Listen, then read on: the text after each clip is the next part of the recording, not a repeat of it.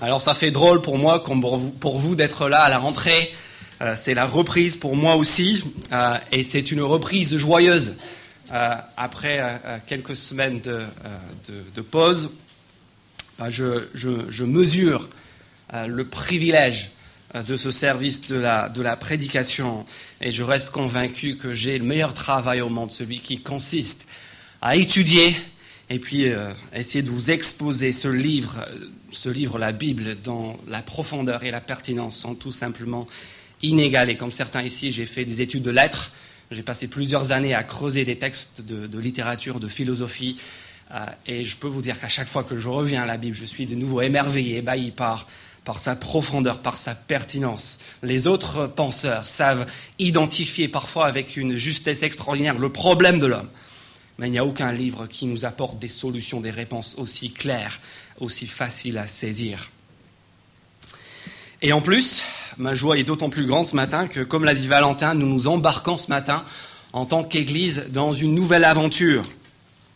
Depuis deux ans et demi, euh, depuis euh, que cette Église existe, euh, on a pu parcourir la lettre aux Éphésiens, tout l'évangile de Jean, tout l'Exode, une trentaine de psaumes, la moitié d'Ésaïe, on a fait dernièrement toute l'épître aux Romains.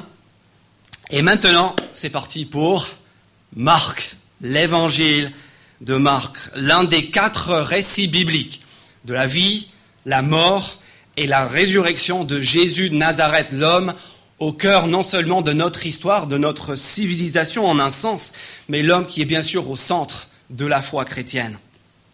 On va voir les huit premiers chapitres. Il y a 16 chapitres en tout, on va voir les chapitres 1 à 8 d'ici fin novembre, avant euh, une petite coupure pour la série de Noël. On aura une série de, rencontres qui, euh, qui, seront particulièrement propices à, l'invitation avant Noël. Et ensuite, à partir de janvier, pour arriver, nous l'espérons, le jour de Pâques, à la résurrection avec le dernier texte de Marc, on pourra donc faire la, deuxième partie de janvier-avril 2017. Euh, à partir de la semaine prochaine, nous allons commencer à lire Marc. Valentin nous a lu un extrait. Mais à partir de la semaine prochaine, nous allons commencer à lire depuis le début. On va lire le prologue, les 15 premiers versets. D'ailleurs, chaque semaine, vous aurez dans votre bulletin, en dessous, du, du, plan de la prédication, le texte à lire pour la semaine prochaine, si vous voulez vous préparer. Et donc, à partir de la semaine prochaine, comme c'est notre habitude, on va parcourir tout l'évangile du début jusqu'à la fin, section par section. On va voir tout ce que Marc il a à nous dire sur cet individu hors norme. Mais pour introduire la série, ce matin, on va faire quelque chose d'un petit peu inhabituel. Les nouveaux, je le précise, euh, ceci ne sera pas une prédication normale. Si vous voulez entendre une prédication normale, revenez la semaine prochaine. Ce matin, on va faire quelque chose d'inhabituel. On va, euh, on va se donner pour modeste objectif de survoler la totalité de cet évangile de Marc. Cela peut, paraître un petit peu fou, mais mon objectif est double ce matin. D'abord, j'aimerais vous mettre l'eau à la bouche pour la suite. J'aimerais vous donner envie, vous, montrer en quoi ce livre est tellement captivant, tellement extraordinaire, en quoi il est digne de notre attention. Mais deuxièmement, et peut-être plus important encore, j'aimerais vous donner quelques repères clés de ce grand et beau pays qu'on va découvrir dans les mois à venir. Si vous voulez, dans les semaines à venir, on va découvrir chaque région à pied. que vous avez fait de la randonnée cet été. On, va sur ces sentiers, sur ces chemins, et on apprécie les détails, les fleurs, les, papillons, les oiseaux, les arbres. On, voit le paysage de près. Et c'est cela que nous allons faire euh, chaque semaine à partir de la semaine prochaine. Mais ce matin, j'aimerais qu'on puisse ensemble survoler l'ensemble du pays pour ensuite situer chaque région, chaque sentier, chaque piste au sein de ce pays. J'aimerais en quelque sorte vous donner un squelette, un squelette sur lequel on pourra ensuite euh, rattacher les, ingrédients, les composants individuels de cet évangile. Et je pense que ça, c'est important même pour ceux qui connaissent déjà l'évangile, qui ont déjà lu une partie de la Bible. Parce que même quand on a lu la Bible, souvent, euh, surtout quand on a lu un évangile, pardon, souvent on a cette, on a cette impression, même si on se dit chrétien, l'évangile pour nous, c'est un ensemble un, petit peu flou. Vous voyez, il y a des, écrits, euh, des, anecdotes, il y a des récits, euh, il y a des histoires qu'on aime bien. dont on se souvient. Mais même si on se souvient de nos bouts préférés, on voit mal à quoi peut ressembler l'ensemble. L'un des, écrivains que je lisais euh, avant l'été en préparation de cette série disait, Jean Delorme il s'appelle, il comparait les évangiles à, la, dégustation de, l'ananas. La lecture des évangiles disait c'est comme la dégustation de l'ananas. Étonnant, mais écoutez ce qu'il dit. Il dit celui qui ne connaît l'ananas que sous forme de tranches coupées en boîte s'étonne le jour où il découvrit que l'ananas est d'abord un beau fruit. Et pour beaucoup d'entre nous, ces évangiles, on les mange comme de l'ananas en boîte. On aime bien, c'est sucré, c'est bon. Mais en fait, on n'a pas la moindre idée que, ces bouts, ces tranches qu'on aime tant forment en fait un ensemble, un beau fruit, si vous voulez, qui est d'autant plus bon à déguster quand on sait d'où ça vient et, ce à quoi ça ressemble véritablement. Donc ce matin, j'aimerais qu'on se pose trois questions. Ce sont les trois questions que vous avez dans votre bulletin. Euh, premièrement, euh, pourquoi écouter Marc? Pourquoi écouter l'évangile Marc? Quel est l'intérêt de ce livre qu'on va lire ensemble dans les semaines à venir La deuxième question, et en fait, je, voilà, je suis encore un mot de dérouillage euh, post-estival. le troisième point, je vais l'intégrer dans le deuxième point. La deuxième question qu'on va se poser, après pourquoi Marc, quel est l'intérêt de Marc? On va se poser la question, qu'est-ce que c'est que Marc il a voulu nous dire? Quel est son message? Et ensuite, plutôt que de parler de la structure à part, on va intégrer la structure dans le, dans le message, puisque si vous avez fait un petit peu euh, d'études de littérature, vous saurez, comme le rappelaient toujours euh, mes professeurs en prépa, que quand il s'agit d'un texte, la forme, c'est déjà le fond. Quand on discerne la forme, eh bien, on a déjà une bonne idée de ce que le fond euh, est censé nous, nous apporter. Donc, deux questions. Pourquoi Marc? Et puis, quel est son message? Et le tout, j'espère, pour nous aider à mieux apprécier l'ensemble de la suite. Premièrement, donc, pourquoi Marc Quel est l'intérêt de ce livre? Pourquoi est-ce qu'on est là à passer nos dimanches matins à s'attarder sur un, sur un document qui est vieux de 2000 ans et qui fait après tout à peine 20 pages dans cette Bible que vous avez entre les mains? D'ailleurs, si vous n'avez pas de Bible chez vous, si vous n'avez jamais eu l'occasion de lire ce récit de la vie de Jésus, bah, je vous invite simplement à repartir avec la Bible qui est sur votre chaise. C'est notre cadeau pour vous pour la rentrée. Mais pourquoi s'intéresser à ce livre qui peut se lire en, une heure?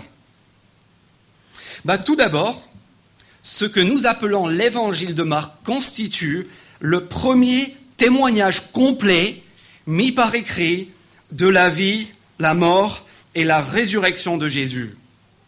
La majorité des spécialistes, qu'ils soient croyants ou pas d'ailleurs, euh, s'accordent à dire que l'évangile de Marc a été rédigé vers l'année 65 de notre ère, c'est-à-dire environ 30 à 35 ans après la mort de Jésus, qui est Jésus de Nazareth, qui est mort vers l'année 30 de notre ère. Donc quand on lit l'évangile de Marc, c'est un petit peu comme si on lisait aujourd'hui un historien ou un, biographe qui nous racontait euh, la, première présidence de François Mitterrand. L'époque de Giscard d'Estaing, de, euh, de, Mitterrand, les années 80, c'est, si vous voulez, c'est de l'histoire contemporaine. Ce sont des faits récents. Les, acteurs, les témoins sont bel et bien en vie. Vous savez, quand on aborde cet évangile, on ne va pas pouvoir dire, comme beaucoup le croient, parce qu'ils ont, lu des écrits populaires qui sont malheureusement loin des faits. On ne peut pas dire qu'il s'agit juste de fables qui se sont constituées euh, au fil des siècles au moyen d'une transmission à, travers, si vous voulez, du téléphone arabe de l'histoire ou encore qui été corrompu et, ou, repris par tel ou tel courant politique ou historique. Ce que nous avons ici, d'après les spécialistes, c'est un texte en provenance euh, du septième décennie, de la septième décennie, du premier siècle, vers l'année 65. En fait, Marc lui-même apparaît dans les pages du Nouveau Testament à plusieurs reprises. Dans les Actes des Apôtres, chapitre 12, verset 12, nous découvrons que c'est dans la maison de sa mère, la maison sans doute où il a grandi à Jérusalem, que tous les disciples de Jésus sont réunis en cachette peu de temps après sa mort. Cela veut dire que Marc était sûrement euh, témoin au moins des derniers jours de la vie de Jésus. Il, avait vu, il avait côtoyé Jésus pendant les quelques jours de sa vie. Euh, ils, avaient certainement vu euh, sa, mise à mort à Calvaire et avaient entendu les témoignages de sa résurrection. Mais mieux que ça, derrière Marc, on a un témoin qui est meilleur encore. Certainement l'un des meilleurs, si ce n'est le meilleur témoin de la vie de Jésus, à savoir celui que nous appelons l'apôtre Pierre. En fait, Pierre, il est le premier et le dernier disciple à être mentionné dans l'évangile de Marc. Et dans sa première lettre, 1 Pierre chapitre 5 verset 13, Pierre lui-même décrit ce Marc comme étant euh, son collaborateur le plus proche. Il l'identifie comme, son, fils, euh, littéralement. Pas son fils biologique, mais son fils euh, spirituel. Et ensuite, on a plusieurs sources au milieu du deuxième siècle, vers l'année 160 de notre ère, qui, s'appuyant sur des témoins qui avaient côtoyé la génération apostolique, confirment aussi ce rôle de Pierre derrière l'évangile de Marc.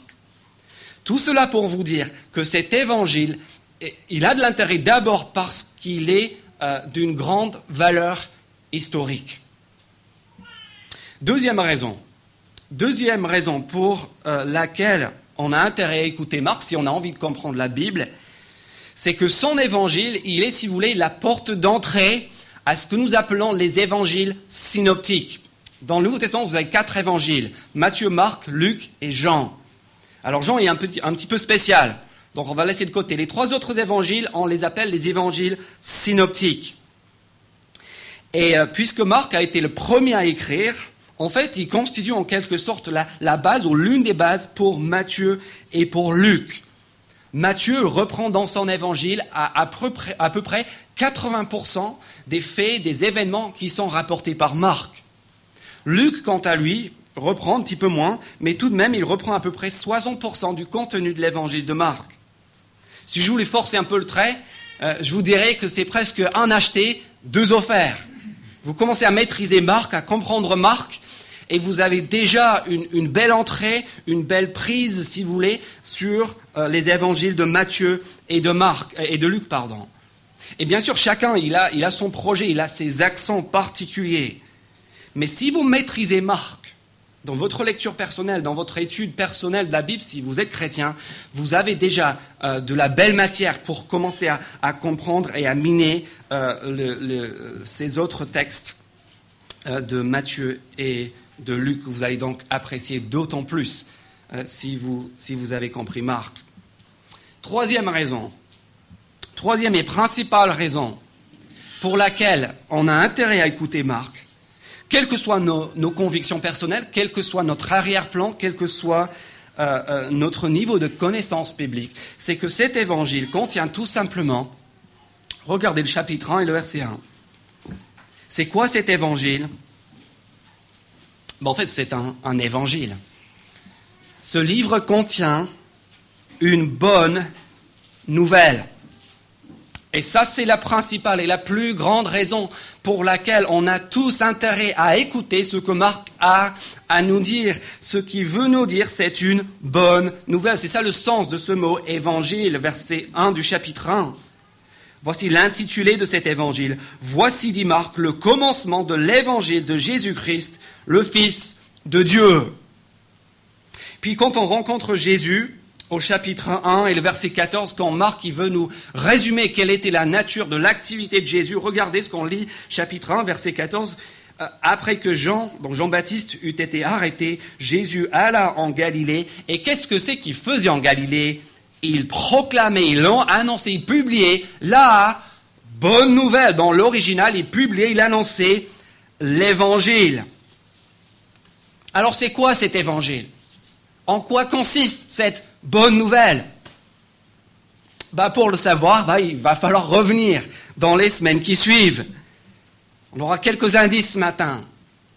Mais c'est ce que Marc veut nous faire comprendre au début. Qu'en premier lieu, nous n'avons rien à craindre et tout à gagner en prêtant attention à ce livre, à son écrit, parce qu'il est une bonne nouvelle. Et ça, ça, nous intéresse tous parce que pour chacun de nous, je pense, on peut dire que, nos vies et notre monde sont remplis, n'est-ce pas, de, de nouvelles qui ne sont pas très bonnes de mauvaises nouvelles, de souffrances, de tristesse, de difficultés, d'adversité. Et des fois, on a même tendance à mettre Dieu dans ce même bac.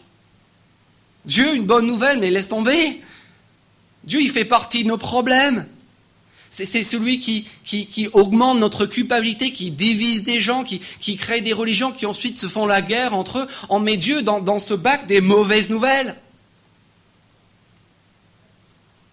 Qu'est-ce qu'on s'est éloigné de la vie, du témoignage de ceux qui avaient côtoyé le fondateur du christianisme?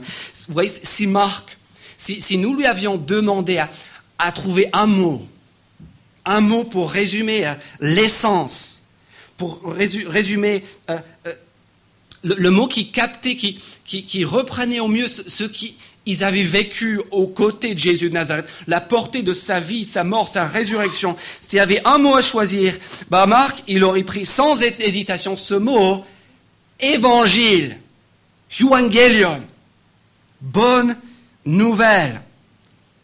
Et ce mot évangile, quand vous vous entendez évangile, vous pensez de suite à l'Église, à la religion, à la Bible, n'est-ce pas? Mais en fait, ce mot, c'est pas Marc. Ce ne sont pas les chrétiens qui l'ont inventé. En fait, si vous, évoquiez la notion d'évangile avec un grec ou un romain dans les rues de, Rome, de Jérusalem, d'Alexandrie, au, 1er ou 2e siècle avant Christ, eh bien, cet, cet interlocuteur, il aurait parfaitement bien compris ce de quoi vous étiez en train de lui parler. Il n'aurait pas fait de lien avec Jésus, évidemment. Mais il aurait compris ce que c'était qu'un évangile il aurait de suite compris qu'il s'agissait d'une bonne, d'une merveilleuse, d'une bienheureuse annonce, information nouvelle. Parce que dans l'Empire romain, lors d'un événement majeur, le, sacre d'un nouveau roi, la, victoire d'une grande campagne militaire, eh bien, vous savez, on envoyait dans tout l'Empire des messagers. Et ces messagers étaient chargés d'annoncer l'Évangile la bonne nouvelle, c'est-à-dire le, message, l'information d'un changement de la réalité. Quand on entend un évangile dans l'Empire romain, on sait que, que plus rien ne sera comme avant. Il y a un avant, il y a un après. Avant, l'Empire Rome était menacé. Après, c'est fini, on, est libre, on n'est plus menacé. Avant, on était sous tel empereur, aujourd'hui, on est sous un autre empereur. C'est ça l'évangile. C'est un changement de la réalité. Tout change. Plus rien n'est comme avant. Un changement objectif de la réalité qui est à portée universelle. Si vous habitez dans l'Empire romain, vous êtes concerné.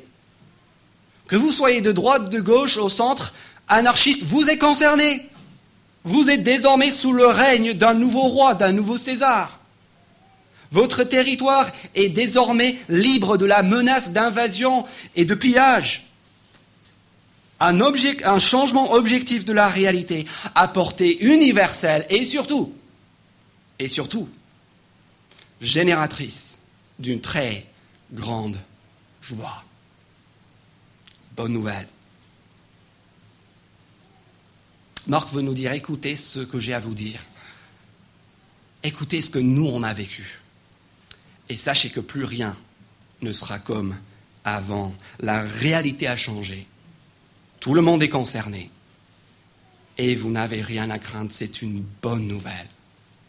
Ce sera si vous, si vous comprenez ce que, je ce que je suis en train de vous raconter, ce sera source de joie, de bonheur pour vous. Voilà pour l'intérêt de Marc. Deuxièmement, qu'en est-il du message de Marc? Qu'est-ce que c'est que Marc, il avait à cœur de nous dire? Marc, avec ce livre, il a deux objectifs. Il veut répondre à deux questions. Deux questions clés qui sont aussi les nôtres. Que l'on soit chrétien, que l'on soit agnostique, que l'on soit athée. Ces deux questions sont et doivent être les nôtres. Première question, qui est Jésus de Nazareth? Qui est cet homme? Deuxième question, comment le suivre? Deux questions très simples. Qui est Jésus et comment le suivre? Deux questions qui nous concernent tous. D'abord, qui est ce Jésus? Ça peut paraître un peu évident de le dire. Mais l'objet de ce, livre, l'objet de l'évangile, c'est pas de nous renseigner sur quelques événements intéressants, c'est pas de nous donner un, cadre moral pour mener notre vie, c'est pas pour nous émerveiller avec des, échos de l'Ancien Testament, des, liens avec, euh, avec des, faits qui sont racontés avant. Non, le but de ce livre, il est très simple. Le but de ce livre, il est de nous faire découvrir Jésus. Jésus qui est, bien sûr, vous le savez sans doute, l'homme le plus influent de l'histoire de notre monde. Jésus-Christ n'a jamais été à l'école, dans le sens où on le comprend aujourd'hui. Il n'a pas fait de grandes études, jamais gagné le prix Nobel. Il n'a jamais dirigé un pays. Il n'a pas fait fortune. Il est resté pauvre toute sa vie. Il n'a pas mené une campagne militaire. Il n'a jamais remporté une élection. Et pourtant, il nous est présenté par Marc et par l'ensemble du Nouveau Testament comme l'homme le plus influent et le plus important de l'histoire de notre monde. En fait, il nous est présenté tout simplement, clairement et sans ambiguïté comme étant Dieu lui-même. Si vous voulez comprendre Marc, je vais vous demander maintenant de faire preuve d'un petit peu d'imagination. Si vous voulez comprendre Marc, sa structure et son message qui se recoupent, pensez au fil à linge de votre grand-mère. Vous voyez ce, fil à linge de votre grand-mère euh, dans son jardin, dans, les maisons de, campagne. Vous voyez Trois T en fer, vous voyez le truc Et ensuite avec des fils qui relient ces trois barres de fer. Vous voyez ce de quoi je suis en train de parler? Pas du tout, non, c'est pas grave. Très bien, très bien. Tout monde dans le jardin de sa grand-mère, c'est très bien. Ok, donc on a trois poteaux. Ça, c'est la structure. Trois poteaux auxquels sont suspendus le linge les éléments, tout ce que Marc a à cœur de nous raconter. Les deux fils à linge, ce sont ces deux questions qui traversent tout l'évangile. Première question, qui est Jésus? Deuxième fil, comment le suivre? Les trois poteaux, je vais maintenant vous les montrer. Comme ça, c'est repéré, on est, voilà, on a un cadre. Ça nous aide. Premier poteau, c'est le début. Deuxième poteau, c'est le milieu. Troisième poteau, c'est la fin. Logique, vous voyez, c'est simple la Bible. Le début, commençons par le début. On a vu à l'instant, revenez avec moi au chapitre 1. Chapitre 1, verset 1. Voici le commencement de l'évangile de Jésus-Christ, Fils de Dieu. Aucune ambiguïté. De qui est-ce que Marc veut nous parler? De Jésus de Nazareth, qu'il tient pour Fils de Dieu. C'est énorme. Mais il affiche euh, dès la première ligne son intention, son objectif, sa croyance. Et puis suite à sa confession, il y a une confirmation divine. Regardez le verset 11 qu'on verra la semaine prochaine. Dès qu'il nous a annoncé que Jésus est le Fils de Dieu, on entend une voix du ciel lors du baptême de Jésus. Une voix se fit entendre du ciel. Tu es mon Fils bien-aimé en qui j'ai mis toute mon approbation, qui est l'objet de mon plaisir. Premier poteau. Première affirmation de la divinité de Jésus-Christ, le commencement de l'évangile. Maintenant, venez avec moi à la fin de l'évangile. Regardez ce troisième poteau. La fin de l'évangile, chapitre 15, verset 39. Et maintenant, ce n'est plus Marc qui identifie Jésus comme le Fils de Dieu. C'est, figurez-vous, c'est l'homme qui était chargé de son exécution. Chapitre 15, verset 39, notre troisième poteau. La fin de l'évangile, la structure, ça se tient là. Chapitre 15, verset 39, quand l'officier romain qui se tenait en face de Jésus entendit son cri et le vit expirer de cette manière, il dit, cet homme est véritablement le Fils de Dieu. Voilà, mission accomplie. Marc nous l'avait dit au début, maintenant c'est confirmé à la fin, cet homme, il est le Fils de Dieu. Et tout comme ce n'est pas que Marc qui le dit au début, de la même manière à la fin, ce n'est pas que le centenier, l'officier qui le dit. Au chapitre 16, on a le récit de la résurrection qui est la preuve divine que Jésus est vraiment le Fils de Dieu. Deux extrémités.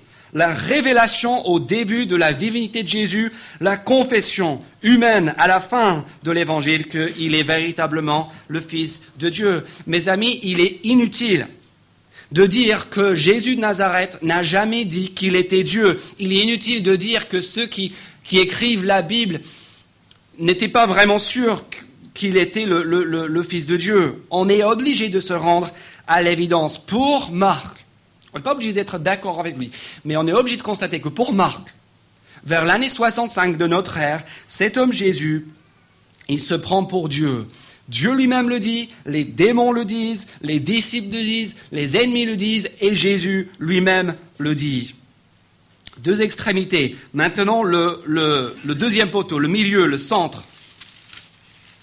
Chapitre 8, c'est le texte que Valentin nous a lu à l'instant. Chapitre 8, verset 29. Chapitre 8, verset 29. Et d'après vous, d'après vous, dit Jésus, qui suis-je? Vous dit, c'était la grande question de l'évangile. Qui est Jésus? Voici la question, noir sur blanc. Et d'après vous, qui suis-je? leur demanda-t-il. Pierre lui répondit, tu es le Messie, ce qui veut dire Christ. Tu es le Christ, tu es le roi divin, loin de l'éternel. Deuxième euh, poteau, deuxième confession. Et comme les deux autres, cette confession est appuyée aussitôt au chapitre 9 et le verset 7 par Dieu lui-même lors de ce que nous appelons la transfiguration. Et de nouveau, comme au début, comme lors du baptême chapitre 1 verset 11, cette voix se fait entendre du ciel. Celui-ci est mon fils bien-aimé, écoutez-le. Voyez?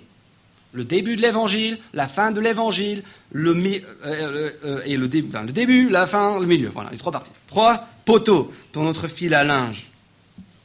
Et la question qui, de, concernant l'identité de Jésus, la, question de la première partie qui relie les chapitres 1 à 8, c'est cette question qui est Jésus? Marc disait au chapitre 1, verset 1 qu'il voulait parler de Jésus-Christ. La question des huit premiers chapitres ne tourne pas tellement autour de, sa messianité, de, son identité en tant que Christ, mais euh, cela tourne autour de son identité en tant qu'homme, qui est Jésus. Au chapitre 8, verset 29, on a la réponse à notre question.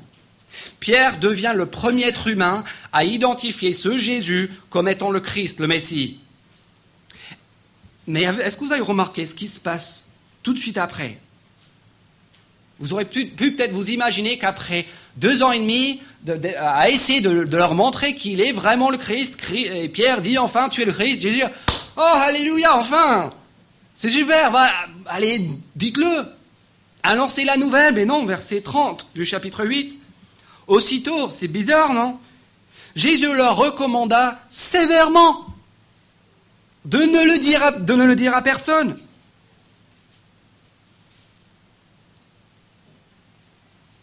Quelqu'un a une explication? Je sais qu'il y en a plusieurs qui ont une explication parce qu'ils ont étudié Marc l'année dernière. Je vous donnerai l'explication. L'explication, c'est qu'à ce stade, on a l'étiquette, on a la bonne étiquette, on a le bon nom, Christ, Messie. Le problème, c'est qu'on n'a pas la moindre idée de ce que cela veut dire. Et donc, aller l'annoncer à ce moment-là, ça aurait été simplement semer la confusion, étaler son ignorance. Et donc les chapitres 9 à 16 ont pour vocation de nous montrer qui est ce Christ. Qu'est-ce que cela signifie fondamentalement que Jésus est le Christ? Donc voilà les trois poteaux, les deux fils qui les relient. Et juste... Euh, non, je vais dire ça plus tard. Voilà. Trois poteaux, la divinité de Jésus, affirmé par Marc, par Pierre, par l'officier, appuyé par Dieu dans les trois exemples, le baptême, la transfiguration, la résurrection. Si ce matin tu tiens déjà pour certain que Dieu n'existe pas, il faudra peut-être qu'on commence ailleurs qu'avec ce récit. Mais si tu es là ce matin et tu es ouvert sur la question, si tu cherches honnêtement à te renseigner sur Dieu, J'aimerais simplement te suggérer que c'est écrit. Le premier témoignage écrit complet de la vie de Jésus est le meilleur point de départ pour ta quête. Parmi toutes les religions, toutes les philosophies de notre humanité, il n'y en a aucun qui est en mesure de faire des affirmations de ce type. Aucun autre homme dans l'histoire de notre monde a réussi à faire et à faire croire ce que Jésus a réussi à faire croire à ceux qui l'ont entouré, à ses témoins. On n'est pas obligé d'être d'accord que Jésus est Dieu, mais on est obligé de, rendre compte du phénomène. Si par contre tu crois déjà que Dieu existe, tu crois en Jésus, tu as envie de mieux le connaître, tu espères qu'au cours de cette année, que qu'en juin prochain, tu le connaîtras mieux, tu lui ressembleras davantage, tu as envie de te fortifier, de, t'affûter dans ta foi en lui, bah, à toi je te dis, bah, quoi de mieux? Quoi de mieux que de regarder cet évangile de Marc, que de regarder ce récit de la vie, la mort et la résurrection de Jésus? Alors, qui est ce Jésus d'après Marc? Quatre très rapides. D'abord, dans cet évangile de Marc, on va voir que Jésus, il est un enseignant. Il est un enseignant. Marc insiste à presque chaque chapitre que sa priorité et son activité principale, c'est de l'enseignement, l'annonce en public et en privé de ce qu'il appelle le règne ou le royaume de Dieu.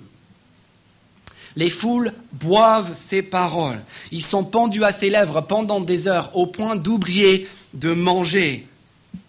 Au chapitre 4, au chapitre 13, on a deux gros blocs d'enseignement de Jésus. On entend ses paroles.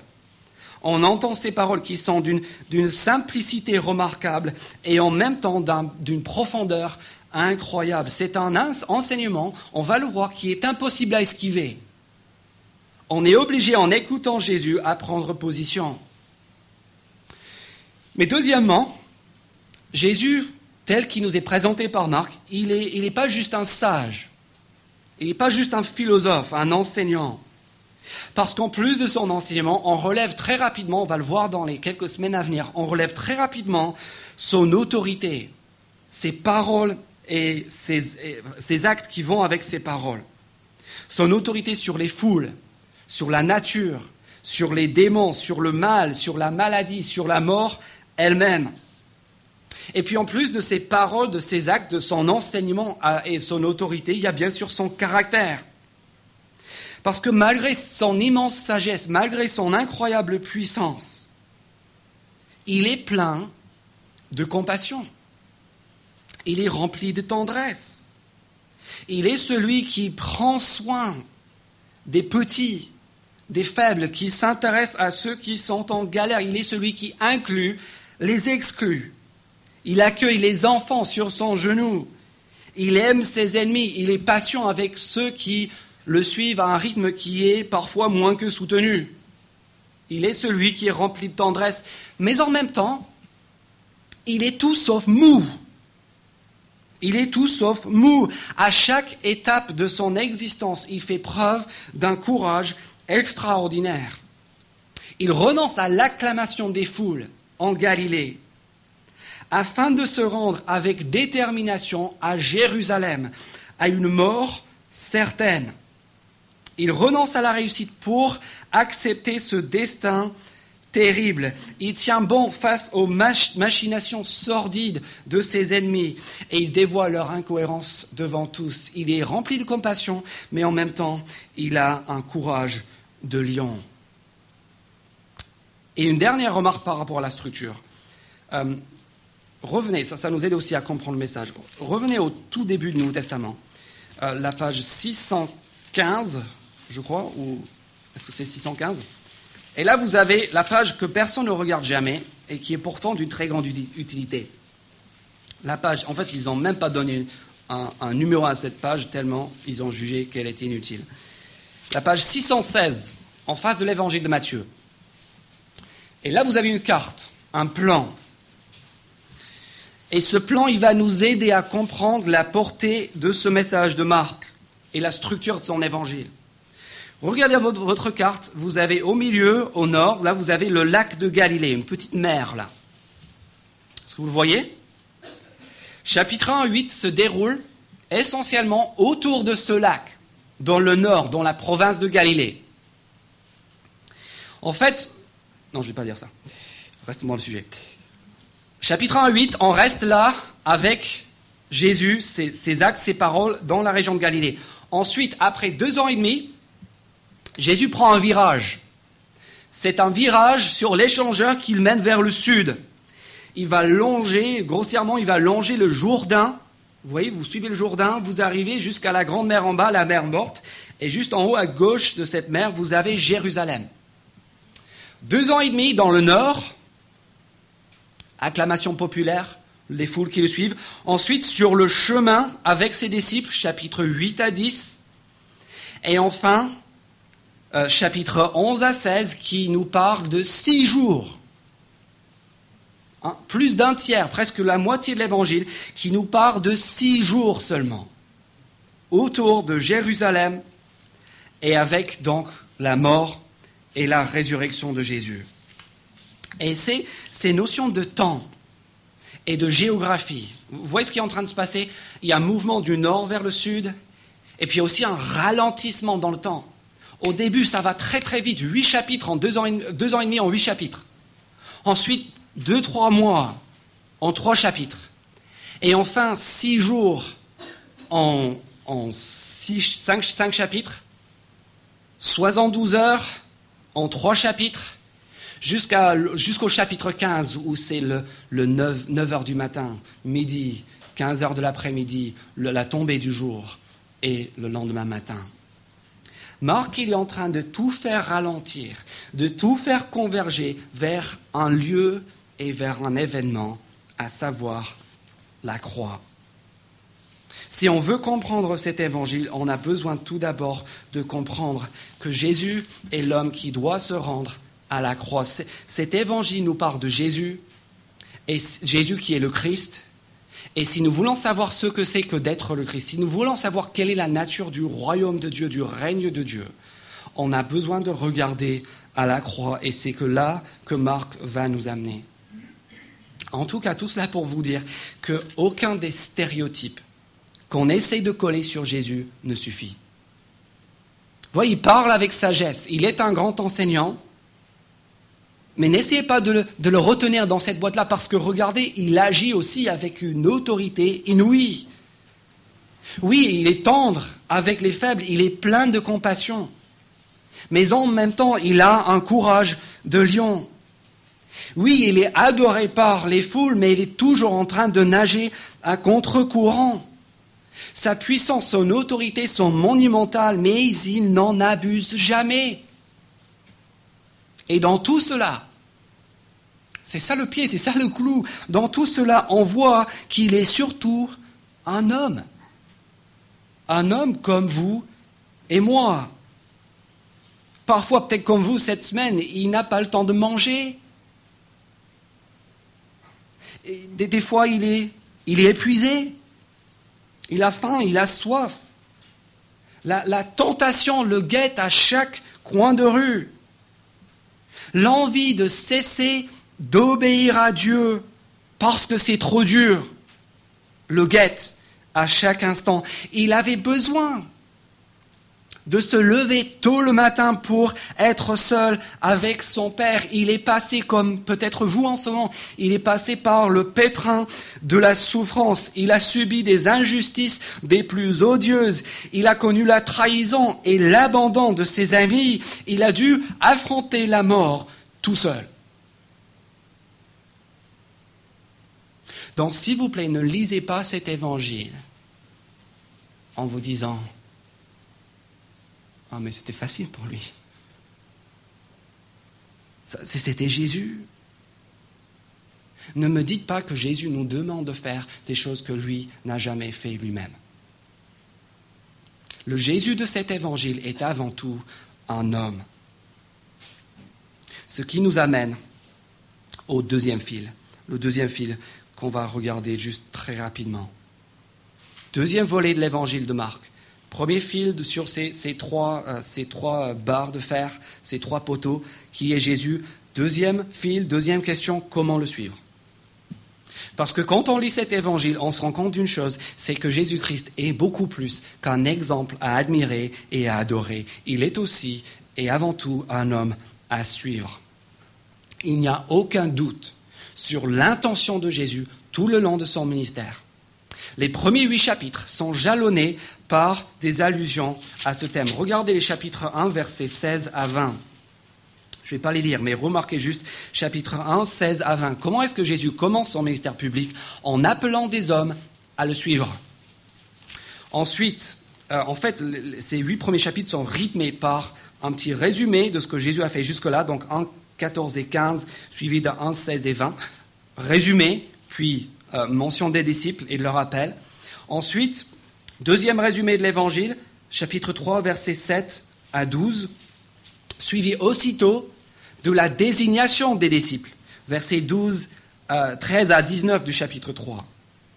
Et enfin, euh, troisième résumé de, l'activité de Jésus au chapitre 6, au, au, début du chapitre 6, qui est suivi 6, 7 à 13 par l'envoi en mission de ses disciples. Vous voyez comment ce thème jalonne tout le début de l'évangile. 1, 16 à 20, l'appel des disciples. 3, 13 euh, à 19, leur désignation comme apôtres, comme responsables. 6, 7 à 12, leur envoi en mission. Pourquoi? Parce que si Jésus est qui il dit qu'il est, eh bien une seule réponse est possible. Et c'est pour cela, revenez avec moi à la charnière de l'évangile, c'est pour cela que aussitôt, aussitôt que Pierre l'a reconnu comme le Messie, comme le Christ, qu'est-ce que c'est que Jésus dit aux foules? Chapitre 8, verset 34. Désormais, il ne parle pas juste au groupe restreint des, douze, maintenant il parle à la foule. Et dit 8, 34, si quelqu'un veut être mon disciple, qu'il renonce à lui-même, qu'il se charge de sa croix et qu'il me suive. En effet, celui qui voudra sauver sa vie la perdra, mais celui qui la perdra à cause de moi et de la bonne nouvelle la sauvera. Et quoi servira-t-il à un homme De gagner le monde entier s'il perd son âme? Voyez Tout marque tourne autour de cette question euh, du discipulat, de l'appel à suivre Jésus. Et que l'on soit sceptique, que l'on soit en recherche ou que l'on soit croyant, il y a de merveilleux encouragements ici. L'encouragement pour ceux qui doutent un petit peu de leur connaissance, qui ne savent pas trop où ils en sont par rapport à Jésus, c'est dans ce que j'appelle les petites gens dans l'évangile de Marc. Dans l'évangile, vous avez des disciples, et puis tout le long, vous avez des petits personnages qui apparaissent tout le long du récit. Ces petites gens qui sont souvent anonymes, la femme qui donne son, argent dans le tronc au temple au chapitre 12, Bartimée au chapitre 10, la femme syrophonicienne au chapitre 7, euh, les, amis du paralytique au chapitre 2, des petites gens qui ne, connaissent presque rien de Jésus et qui pourtant sont encouragés par Jésus parce qu'ils voient clair, ils voient ce que les autres ne voient pas, ils voient ce que ceux qui côtoient Jésus tout le temps ne voient pas. Et ces gens-là sont un super encouragement pour ceux qui découvrent Jésus. Cela nous montre qu'on n'a pas besoin d'un tas de connaissances pour comprendre, pour voir juste. Si on est face à ce Jésus, parfois il suffit de très peu de temps pour voir juste, pour l'identifier et pour se mettre à sa suite. Une rencontre avec Jésus qui change tout instantanément. Et puis pour ceux qui, ceux qui se considèrent déjà comme disciples de Jésus, regardez les disciples. Regardez ces disciples, quel enthousiasme, quelle intensité, et puis quels échecs. Même quand on leur fait un dessin, même quand Jésus leur explique des choses lentement, clairement, de manière répétée, ils vont rien comprendre. Chapitre 7 et 8, êtes-vous sans intelligence? Jusqu'à quand est-ce que je dois vous supporter? Vous ne comprenez rien. Ils ne comprennent pas. Ils vont l'abandonner, ils vont le trahir, ils vont le livrer à mort. Et puis regardez comment Marc se termine. Chapitre 16, versets 6 et 8. Marc se termine avec le tombeau vide et encore des disciples de Jésus. L'ange annonce aux disciples, à ces deux femmes, N'ayez pas peur, vous cherchez Jésus de Nazareth, celui qui a été crucifié. Il est ressuscité, il n'est pas ici. Voilà ce qu'on attendait depuis le début. Voici l'endroit où on l'avait déposé, mais allez dire à ses disciples et à Pierre qui vous précèdent en Galilée, c'est là que vous le verrez comme il vous l'a dit. Qu'est-ce qu'elles font? Elles sortirent du tombeau et s'enfuirent. Elles ne dirent rien à personne. parce que elles étaient effrayées. Ainsi se termine l'évangile de Marc. N'est-ce pas nous? Ne sommes-nous pas ces femmes-là? Tout le long de l'évangile, Jésus dit ne, pas dévoiler son identité à la fin de l'évangile, au moment où on sent que, qu'il faut dévoiler l'identité de Jésus, qu'enfin tout, c'est, l'aboutissement, c'est le dénouement, on sent qu'il faut, d'ailleurs l'ange leur dit d'aller le, proclamer. Quelle est leur réaction? Elles ne disent rien. Des gens à qui, on a interdit de parler de Jésus pendant l'évangile le proclament dans tous les sens. Ceux qui sont chargés de l'annoncer gardent le silence. Des gens qui, face à la vérité, sont, sont effrayés, sont craintifs, n'osent pas parler de ce qu'ils ont vu et entendu. Mais les auditeurs de Marc savent très bien que si eux, ils sont aujourd'hui, 30 ans plus tard, en train d'entendre le message de l'Évangile, c'est que ces femmes n'en sont pas restées là. À un moment donné, elles ont surmonté ces craintes. Elles ont surmonté cet effroi et elles ont, elles ont annoncé et fait connaître ce que Dieu leur avait révélé. Vous voyez l'encouragement pour nous? Marc a été écrit pour les disciples défaillants, faibles, craintifs que nous sommes. Ce livre est un livre qui répond à notre besoin. Notre besoin le plus grand qui est de voir celui que nous sommes en train de suivre. Ce livre répond à notre besoin de, découvrir et de nous rappeler qui est ce Jésus qui est le Christ. Ce livre nous fortifie, nous affûte, il, nous booste avec la vision de Jésus-Christ, parce que regardez où on est renvoyé à la fin de l'évangile, chapitre, verset 7 du chapitre 16. Allez dire à ses disciples et à Pierre qui vous précède, où ça? En Galilée. Où est-ce que Marc nous renvoie à la fin de son évangile? Il nous renvoie au début nous appelle à nous remettre à la suite de ce Jésus, qui est, nous le savons maintenant à la fin de l'évangile, en même temps le roi triomphant de la mort, le roi ressuscité, et en même temps le serviteur souffrant crucifié. Voyez, là, nous sommes au cœur de la bonne nouvelle, nous sommes au cœur du paradoxe que tant de personnes n'ont pas compris. D'où la question des ennemis de Jésus à la croix. Toi qui as sauvé d'autres, bah, bah, sauve-toi toi-même. Pourquoi est-ce qu'il se sauve lui-même bah, Je vous dirai parce qu'il est en train de sauver les autres, justement. Le roi triomphant, le, le roi ressuscité, il est aussi le serviteur souffrant, l'homme crucifié. L'homme royal et l'homme divin est aussi l'homme qui inaugurera ce règne qui va bouleverser le monde entier depuis une croix. Et c'est lui qui va appeler ses sujets, ses amis, ses disciples à faire de même, à mourir afin de vivre,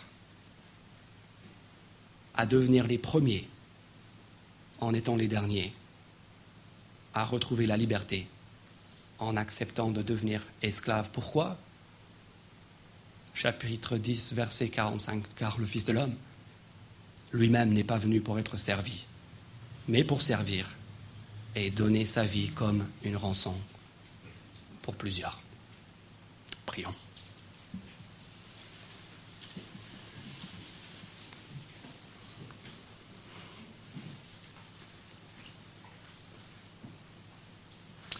Notre Père, ce matin, on a parcouru un grand et un beau pays. On n'a certainement tout, pas, pas tout compris, tout retenu.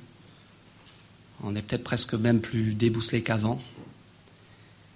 Mais notre prière, c'est que tu alimentes, que tu augmentes notre envie d'en savoir plus, d'écouter, de recevoir, de regarder qui est ce Jésus que nous soyons ceux qui se considèrent déjà comme ses disciples ou ceux qui se posent tout simplement la question, comme ces foules, qui est cet individu?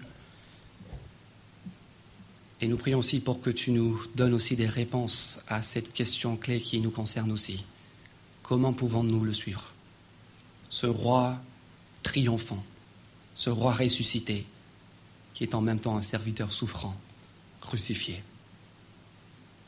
C'est pour ta gloire que nous te demandons de l'élever à nos yeux, d'ouvrir nos cœurs pour le recevoir, pour le suivre, pour non seulement comprendre, mais pour vivre ce message tout le long de cette nouvelle année qui s'ouvre devant nous. Amen.